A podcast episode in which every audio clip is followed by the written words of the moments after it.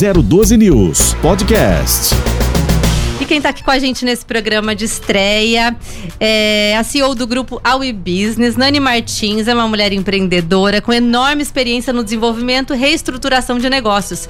Atualmente sua empresa tem sede nos Estados Unidos, mas ela atua em diversos países, especialmente aqui no Brasil, e agora a gente está aproveitando a presença dela aqui.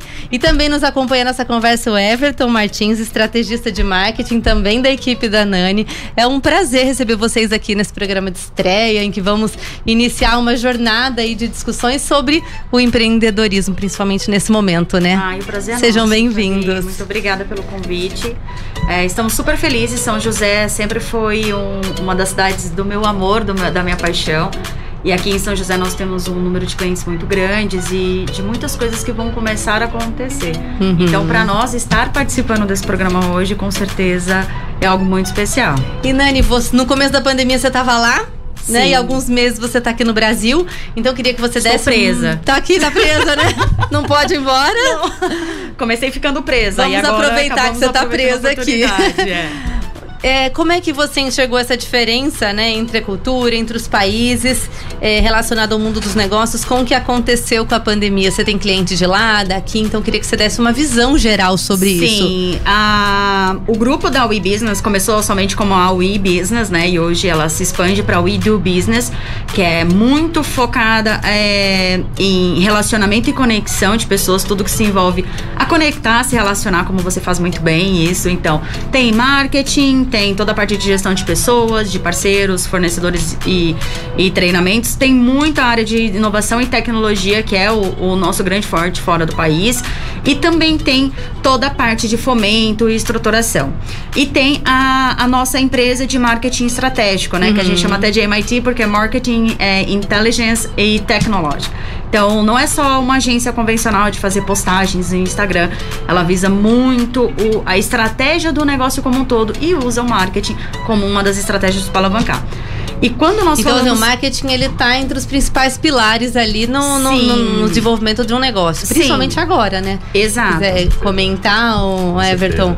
É, é um novo mundo, né? É um novo tempo. A pandemia principalmente ajudou a acelerar esse novo tempo uhum. e o marketing hoje ele tem ferramentas, ele tem oportunidades para as empresas para que elas alavanquem aí seus negócios e a gente está aqui para trazer essas ferramentas, trazer essas estratégias e principalmente esses dados que são tão importantes para que a empresa entenda o porquê que ela recebe o sim, o porquê que ela recebe o não. Sim, sim, essa análise, né? Super sim. importante. É antigamente as pessoas achavam que marketing era posts no Instagram, né? Sim. É, só que marketing é estratégia. O Instagram é apenas o resultado de uma das estratégias. Então, o marketing ele pode ser tanto online como offline. É, indo muito para a primeira pergunta que você fez, qual que é a diferença de isso, lá e daqui? Isso. É, o que eu sinto muito na prática, quando eu estava aqui, eu já percebia muito é, com relação relação a isso. É, nós atendemos hoje mais de 12 países, ou seja, mais de 12 culturas diferentes, inclusive o Brasil. E hoje o nosso foco é atender brasileiros que estão fora do Brasil. Uhum. É, não somente quem está dentro do território nacional, mas quem também está fora. Nada impede que o americano, o chinês, o japonês façam parte também desse, desse grupo de clientes, mas o nosso foco realmente é nos brasileiros que estão fora. Qual que é a diferença? Eu acho que não necessariamente é, do Brasil e das culturas, mas do brasileiro, né? Quando eu vou pro americano, o americano ele, ele tem a cultura de se preparar, de se estruturar de testar, de se capacitar antes de abrir um negócio ou fazer um projeto. Uhum. Eles são muito cautelosos na hora de tomar uma decisão. É, em relação já ao brasileiro, não. Vamos colocar para jogo, depois vamos ver se vai dar certo. É verdade. E aí que vem alguns indicadores, né? Que é o fato do brasileiro ser maior povo é, do empreendedorismo, é o povo que mais abre negócios, porém é o povo que mais é, tem negócios falidos também, né? Que vem aquele indicador que eu não gosto muito de falar, mas tem que falar que é a mortalidade é, aí nos dois primeiros anos do negócio. Exatamente por isso. Porque ele coloca toda a energia dele, coloca tudo que ele tem, vende o carro, pega tudo que tem, faz empréstimo, monta um negócio e aí somente durante o jogo que ele vai ver que deveria ter se estruturado, que deveria pelo menos ter iniciado uma estruturação que deveria ter pensado de forma estratégica. Agora, sim, muitas pessoas elas se tornaram empreendedoras durante a pandemia por necessidade. Para que isso não aconteça, para que ela não entre nessa estatística. Vamos ajudar quem está nos acompanhando aqui. Comecei assim, ó, fui, virei empreendedor. E agora dá tempo ainda de se organizar, de cuidar dessa empresa para que ela Sim, não, não entre. Sempre dá tempo. Tá, sempre então dá tá tempo. bom. Então, mesmo que você não tenha feito tudo bonitinho do começo, para tudo. Isso, não precisa parar também, Fabi. Pode, é, precisa começar. É, não consigo me estruturar de uma forma geral, não consigo estruturar meu negócio em todos os pilares, né? É, ou um projeto, ou um negócio, uma empresa, uma ideia. Comece. Comece pelo seu financeiro. É o principal, a estruturação do seu financeiro. O que, que é a estruturação do financeiro? Não é apenas ter uma planilha que você baixa do Google de entradas e saídas. É entender previsão de faturamento, previsão de venda, é, previsão de custos, saber todos os tributos que, que são cabíveis ao seu negócio. Uma coisa que nós vemos muito dentro da UIDU, que tem a parte contábil, que é a estruturação tributária, é que muitos empresários abriram empresas erradas, ou seja, existe um enquadramento correto para você ser um meio, um MEI. Existe um enquadramento correto para você ser a empresa X ou a empresa Y.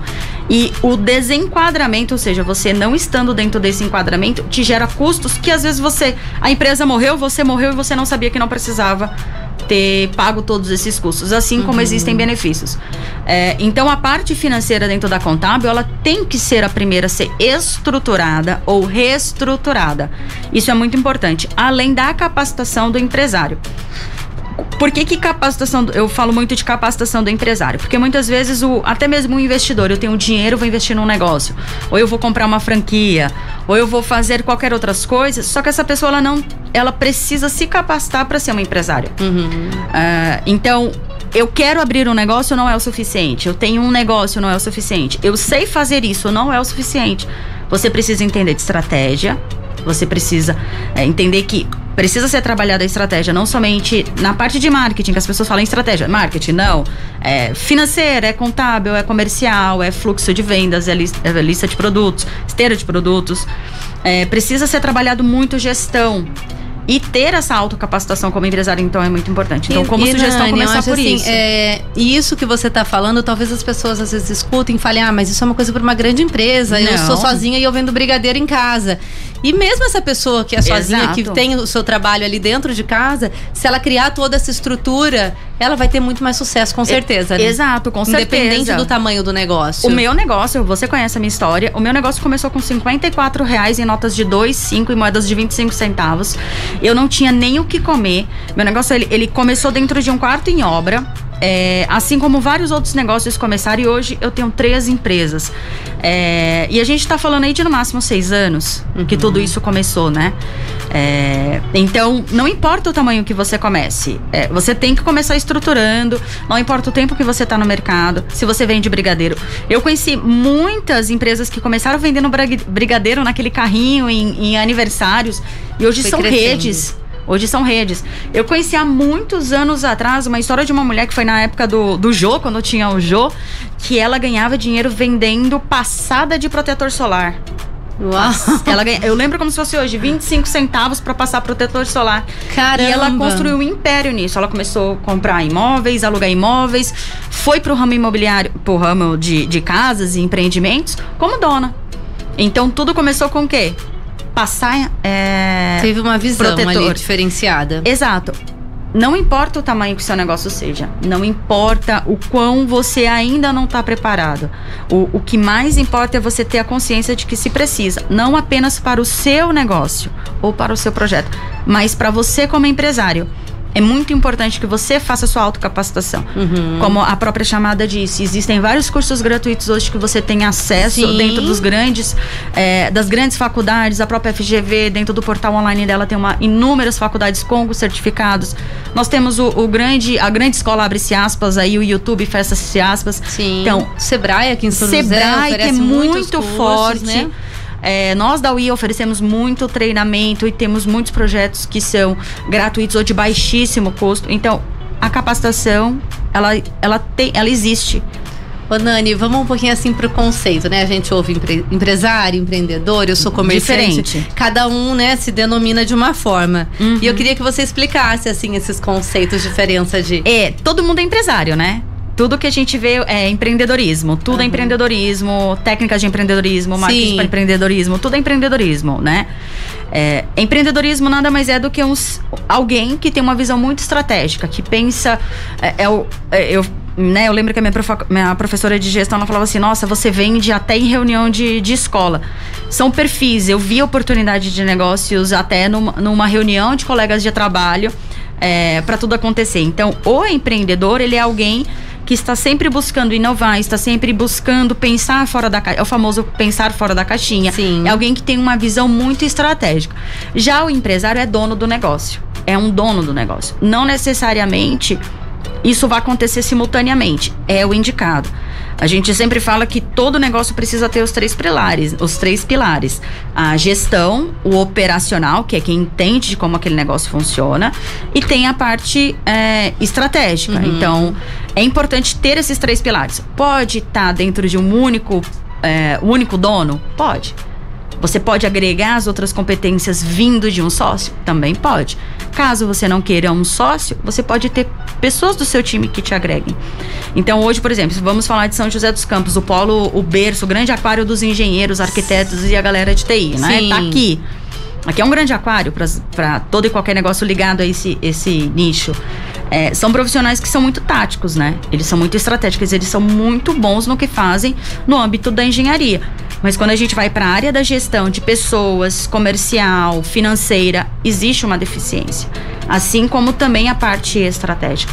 Então, o que, que esse profissional precisa? Ele precisa se capacitar nos outros pilares, deixando o pilar principal em evidência, óbvio, porque você tem que ser especialista em algo, porque ser bom em tudo você não é bom em nada, Uhum. é como dizem desde os antigos. É, e ele pode trazer um sócio para completar, ele pode trazer funcionários, ele pode trazer parceiros ou até mesmo investidores para completar esses outros pilares. Uhum. O Nani e Everton, né, trazer para você assim, os pequenos empreendedores, a gente sabe que eles foram muito afetados, né, com a pandemia, mas os grandes também. Nós vimos aí grandes marcas do varejo fechando lojas no mundo todo, né? Zara, Renner, a gente podia aqui mencionar várias. Que efeitos vocês acreditam que isso terá? É, que efeitos isso já teve na geração de empregos? É, queria que vocês comentassem primeiro o cenário dos grandes, para depois a gente falar dos pequenos, porque foi algo assim muito impactante ver essas marcas que a gente estava acostumada. Eu trouxe alguns Fechando as indicadores que nós usamos muito no último workshop que nós fizemos em Mojimirim para grandes empresas, que eu vou falar um número que você vai achar muito estranho. Por conta da pandemia, 41% eh, das vendas cresceram no online. Uhum. Ou seja, ah, tudo que saiu do offline, tudo que era loja e ela foi para online, essas empresas que tiveram a coragem de ir para online, elas passaram por um momento de crise, talvez de um quase fechamento. Muitas empresas fecharam e, e abriram num outro, num outro CNPJ, num outro nicho, viram oportunidades. Existem muitas empresas que quebraram sim. Uhum. Existem muitas empresas que quebraram e nasceram novamente já com uma ideia de quem apanhou. E já sabe que precisa ir pro digital. Assim como o pequeno, né? A gente vê bastante aí no Instagram pessoas com prótese entregando, mães com bebê no colo fazendo entrega do iFood. As pessoas olham isso como se fosse a coisa maravilhosa do empreendedorismo. Não, isso é necessidade. De necessidade. Isso não é empreendedorismo, ela foi forçada a, a e entregar comida com o filho no colo durante uma chuva. Não é que ela tem um viés, nosso empreendedor é dedicado. Não, não é, ela foi forçada. É, a crise, ela veio muito é, para nos ensinar muitas coisas, porque nós brasileiros é, nunca nos preparamos, né, para o amanhã. É, nós brasileiros, eu me incluo muito nisso. Hoje, óbvio que eu aprendi muito, que a gente tem que sempre guardar para depois. Sempre tá pensando se algo acontecer. E a crise ela veio muito para ensinar. E ao mesmo tempo que ela trouxe muitos problemas, muita fome, muita empresa quebrando, muita necessidade, ela também gerou muitas oportunidades de negócio. Sim. Ela fez sim. muitos negócios que, é, crescerem. Ela fez muitos é, produtos nascerem. A área da tecnologia. E também aquilo assim, muito. né? Deu coragem para muita gente que tinha o um medinho ali, mas foi a única opção. Bom, Famoso acabou o medinho, vambora. Do conforto. Vambora. Ah, saiu. Porque assim, é, e isso não tá ligado a fracasso, né? Porque não. se você pegar, por exemplo, alguns segmentos, como segmento de eventos, buffet infantil, o fato dela não ter conseguido se manter não é um fracasso, foi impossível, porque são, são setores que ainda não voltaram. Uhum. Todo mundo já voltou, mas buffet infantil vai fazendo uma festinha para 10 crianças, de repente, ele não, não só mantém. infantil, todo o setor da área todo de eventos. Todo o setor de eventos, né, que está começando a voltar muito devagar. Então são setores que além de se reinventar, mas que quem trabalha com eventos, aí vamos né? pensar em competências, né? Você que trabalha com eventos, qual é a sua maior competência quando você trabalha com eventos? Hum, network. Network. O que, que você pode fazer com o seu network? É negócio. daí que você tem que pensar.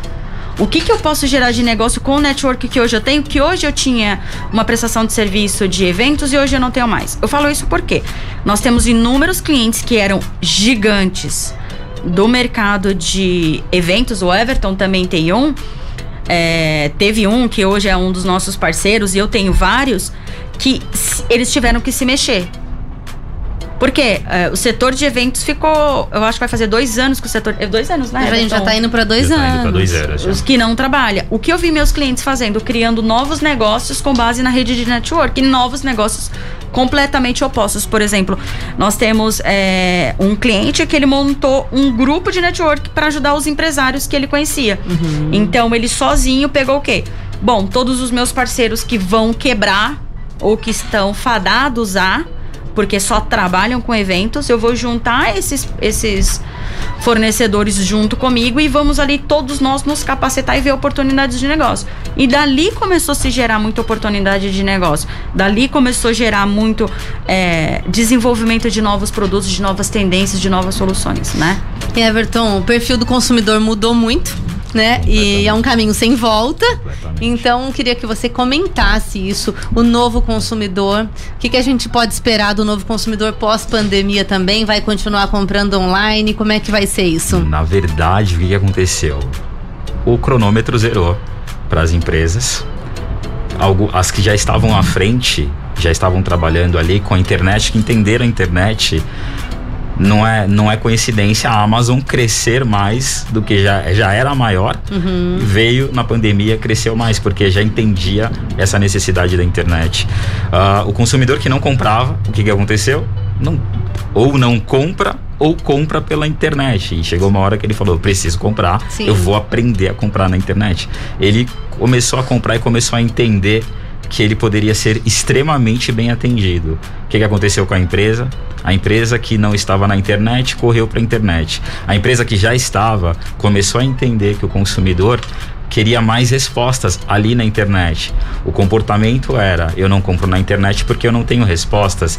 Eu não compro na internet porque eu não sei se o produto tem o que eu quero, se o produto é qualificado, se o produto vai me atender e aí automaticamente a empresa começou a disponibilizar, a entender que eu preciso criar formas de utilizar essa rede que alcança milhões em poucos segundos eu preciso levar a minha qualidade, eu preciso levar a minha informação, eu preciso atender com mais qualidade. E como é que eu vou fazer isso? Eu vou utilizar o quê? Eu vou utilizar as redes sociais, eu vou utilizar quais canais. Então, o consumidor novo, ele sabe que hoje ele pode fazer a compra que ele quiser para que, que ele vai ser bem atendido, que ele vai ser bem, é, ele vai ser, ele vai receber aquilo que ele deseja da melhor forma possível. Inclusive, muitas vezes hoje, as estratégias que são criadas em marketing elas chegam a ultrapassar as estratégias físicas. Uhum. Porque eu, nós conseguimos ah, muitas vezes entender o que você quer comprar e fazer o anúncio ali para você na hora que você está procurando e já te fazer entrar ali em um funil de vendas que Sim, nós falamos. Toda a psicologia, né? Onde a gente vai respondendo e você vai entrando ali naquele, naquela, naquele atendimento e você fala: não é possível, tô, alguém está adivinhando os meus pensamentos. Não, é o comportamento.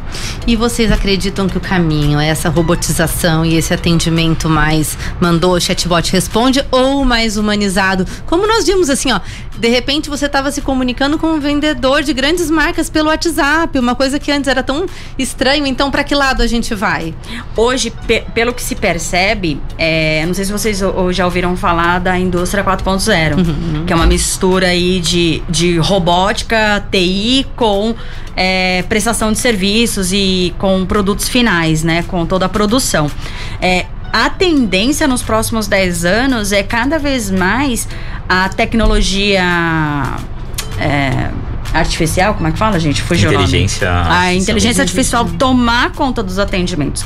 Só que de formas humanizadas. Uhum. Não necessariamente vai, vai tirar-se o humano, mas vai colocar essa inteligência artificial em processos. Por exemplo, para fazer uma triagem, para resolver problemas, para quando chegar no, no, humano já chegar a parado. Sim. Na verdade, é uma realidade que não se sustenta. Por exemplo, não. hoje você tem que fazer uma compra numa loja, eu quero uma calça preta pro meu filho tamanho 8 e a vendedora tem que te mandar a foto de todas as calças pretas. É uma coisa que não se sustenta, né? Isso. É impossível, é, automatização. Né? Uma coisa que uma empresa falou para nós recentemente, uma grande empresa, é que os custos de muitos serviços hoje da área de tecnologia são super inflados hoje no Brasil, porque o processo e a organização da produção ainda não está organizado e isso comete-se muito erro. Por isso que muitas empresas ainda têm medo dessa implantação, dessa padronização e dessa robotização em todos os processos. Mas isso sim é uma tendência. Sim, nos próximos 10 anos, quem não entrar nisso vai sair do jogo mesmo. Não é que vai ficar para trás, vai ser simplesmente excluído. E hoje, quando a gente pensa em consumidor, é, com base em muitos estudos que a gente tem feito para desenvolvimento das tecnologias na WeDo, é, mais de 43%, 43% dos consumidores que não consumiam tanto no online, só fisicamente, passaram a consumir somente no online. Ou seja, a minha mãe, que é o público do offline, que quer pegar calça, né, que não tem muita intimidade com a internet por conta do Covid, como o Everton falou, passou a comprar pela internet algo que muitas pessoas tinham medo é, de fazer e elas foram obrigadas a fazer. E hoje elas não querem mais voltar. Então, será para, que não, não, não voltam mais? Talvez? Eu acho que volta sim, não dá para é. estancar.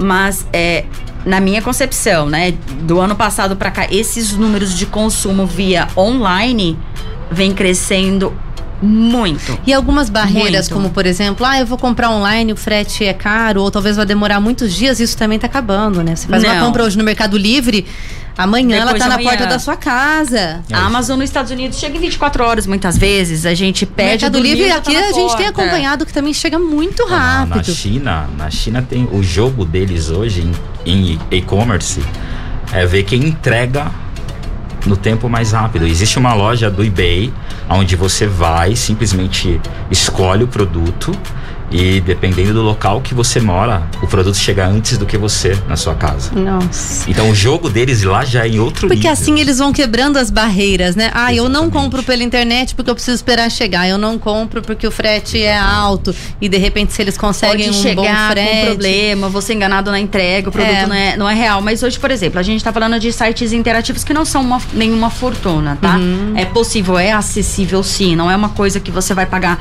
grandes fortunas como a grande Maria acha. Sites interativos, o produto ele tá girando ali em 3D. Você consegue ver o produto, você consegue ampliar o produto, você consegue fazer o teste desse produto funcionando. É, e isso vai cada vez mais cortando aí as aparas de você ter o erro do produto quando chegar na sua casa. Tinha muito meme, né, que fazia nas mídias sociais que você pedia uma fantasia X e chegava uma roupa nada a ver, comprava uma cadeira grande, chegava uma cadeira de boneca. Hoje isso já não acontece. Uhum. Eu mesmo fiz vários testes. Eu já fiz. Não foi teste, não, foi erro mesmo de comprar uma cadeira e tinha, não era uma mini cadeira. Não foi teste. É, eu fiz teste com algumas empresas para realmente ver se funcionava aqui no Brasil. E chegou e eu fiquei surpresa. Né, com o atendimento, como as coisas funcionavam, como a parte automatizada estava funcionando e muito funciona. Os indicadores só, só afirmam o tempo todo. De 2020 para cá, isso vem crescendo muito. E hoje as grandes empresas que não pensavam tanto na parte de inovação para o marketing, de tendências do marketing para a inovação, colocaram isso hoje dentro dos uhum. negócios. Hoje, quando a gente fala de indicador, 89% das grandes empresas já colocam é, marketings estratégicos, inovações dentro do marketing como uma das cinco prioridades do negócio. Que antigamente o marketing era se sobrar dinheiro, eu sim, faço. Sim, sim. Se der, eu contrato. Hoje já não é mais. Mas e o, e o pequeno? Vamos pegar uma padaria de um bairro, comércio local. Ele não tá nessa realidade. E se a gente pensar em tendência pós-pandemia, o que, que a gente pode esperar desse pequeno empreendedor? O que esse pequeno empreendedor precisa fazer? Ele não vai conseguir fazer grandes investimentos na tecnologia. Não precisa Mas fazer. e aí? O que, É- que, é que, que ele faz? pessoas- quando a gente pensa em tecnologia, a gente tá pensando num robô entrando aqui e me oferecendo café. Né? Não é disso que a gente tá falando de tecnologia. Eu fiz um stories esses dias, por exemplo, aqui no Shopping Vale Sul tem uma. No Shopping Colinas, tem uma temaqueria, uma, uma loja de chinês, um restaurante chinês, não me lembro o nome ao certo. E o, o rapaz perguntou pra mim se podia colocar uma capinha no meu temaki. Eu no telefone, eu só, só chacoalhei a cabeça e disse que sim. De repente me vem um temaki com uma capinha plástica em volta entre a alga. Aí eu pensei, aí eu saí do telefone, eu perguntei pra ele, o que, que é isso? Não, não precisa desse plásticozinho não. Ele falou, você vai desenrolando como um cone de sorvete. E conforme você vai desenrolando, a alga se permanece é, firme, crocante, você não se suja, a alga não se dissolve. Quem come temaki sabe que deu cinco minutos, nem saiu da bandeja, o temaki já está se desfazendo na sua mão. Falei, ok. Comi outras coisas, fiz reunião com o Lu no tele... ali, fui comer o temaki depois, já esperando que aquilo já teria passado. A alga estava crocante. Ela não rasgou. E eu fui fazendo o quê? Eu fui abrindo esse plástico, né? E fui comendo esse temaki, a alga permanecia o quê? Crocante. Isso é uma inovação. Uhum. As pessoas pensam que inovação é você criar algo que nunca aconteceu, algo que nunca existiu. Não, a inovação é pegar algo do dia a dia e aprimorar. É pegar algo que está no dia a dia e pensar como eu posso resolver. Então, por exemplo, se todas as temaquerias hoje olharem para esse produto, é, não precisa ser uma temaqueria grande, não precisa ser um grande fornecedor. Foi apenas uma, uma ideia que o Sushi Man teve. Então, a inovação, ela pode acontecer no dia a dia. Aquele negócio que a gente falou de capacitação. Não é ficar no Instagram o tempo todo, que ali você vai ter alguns insights. É, é ir ler, é jogar no news, é ver algumas coisas. Dá sim pro, pro pequeno empresário investir é, em grandes soluções, de- em grandes não, né? É, investir em inovação. Sim, é possível. Um bom site de página única que é mais barato. É, usar plataformas gratuitas. Ele pode ele mesmo começar a fazer o próprio site. Ele mesmo pode, por exemplo, ah, eu não tenho um grande e-commerce, mas ele pode usar, por exemplo, o próprio é, o site que você falou de venda, Mercado Livre, como um grande e-commerce, e cadastrar lá no Facebook e colocar bolsinha, sabe aquele ícone de bolsinha que tem no próprio Instagram?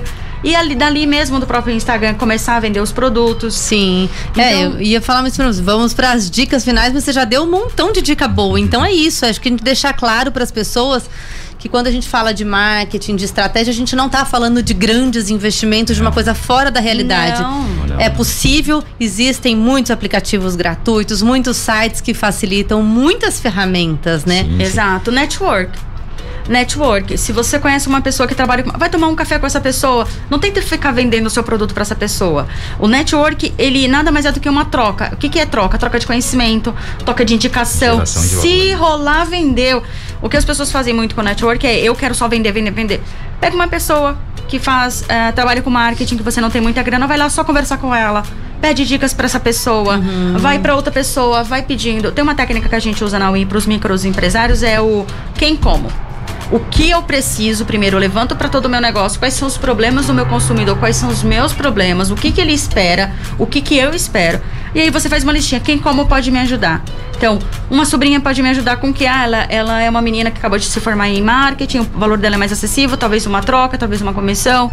É trabalhar a técnica do quem como. Quem como pode me ajudar? Não entendo de Legal. finanças. Tem uma amiga que manja muito de finanças, quem sabe ela faz uma planilha pra mim, em troca disso eu faço um bolo pra ela. Tá vendo, então a gente? gente vai trabalhando. O quem como é uma. Até no meu livro é a primeira ferramenta que eu ensino. Porque foi a ferramenta que eu iniciei no meu negócio. Então, esse é o. Eu acho que a dica mais valiosa é o quem Legal. como. Deixem as redes sociais de vocês. Eu sei que tem bastante dica por lá também. É, então, quem é gostou, bora seguir. É, dentro da WeBusiness a gente vai, vocês vão ter a- contato, acesso a todas as outras. Uhum. É, arroba a WeBusiness, então é A W E de escola e de escola, business de negócio em inglês, B U S I N E S S. É, e o site também é o ebusiness.com. Podem mandar pra gente lá no direct, pedido de dúvida, façam dúvidas. É, mandem dica, nos corrijam se for preciso. Legal, é, muito bom. A nossa equipe tá dá muito suporte lá. gratuito diretamente via direct para quem nos acessa. Muito bom, gente. Muito obrigada. Ah, obrigada a você. Bora lá, todo mundo se preparar para o que está por, por vir. a única opção, gente. Desistir nunca vai ser uma opção. Bora é. sempre seguir em frente, né? É, exato. E lembrar que agora eu tenho falado muito isso nas minhas mentorias. Ou você é ponto com ou você tá ponto fora do jogo. Tá vendo, gente? Prestar atenção nisso? gente, obrigada. Obrigada a vocês também que nos acompanharam. Continue acompanhando o trabalho da 012 News em todas as plataformas digitais e até o próximo programa. 012 News Podcast.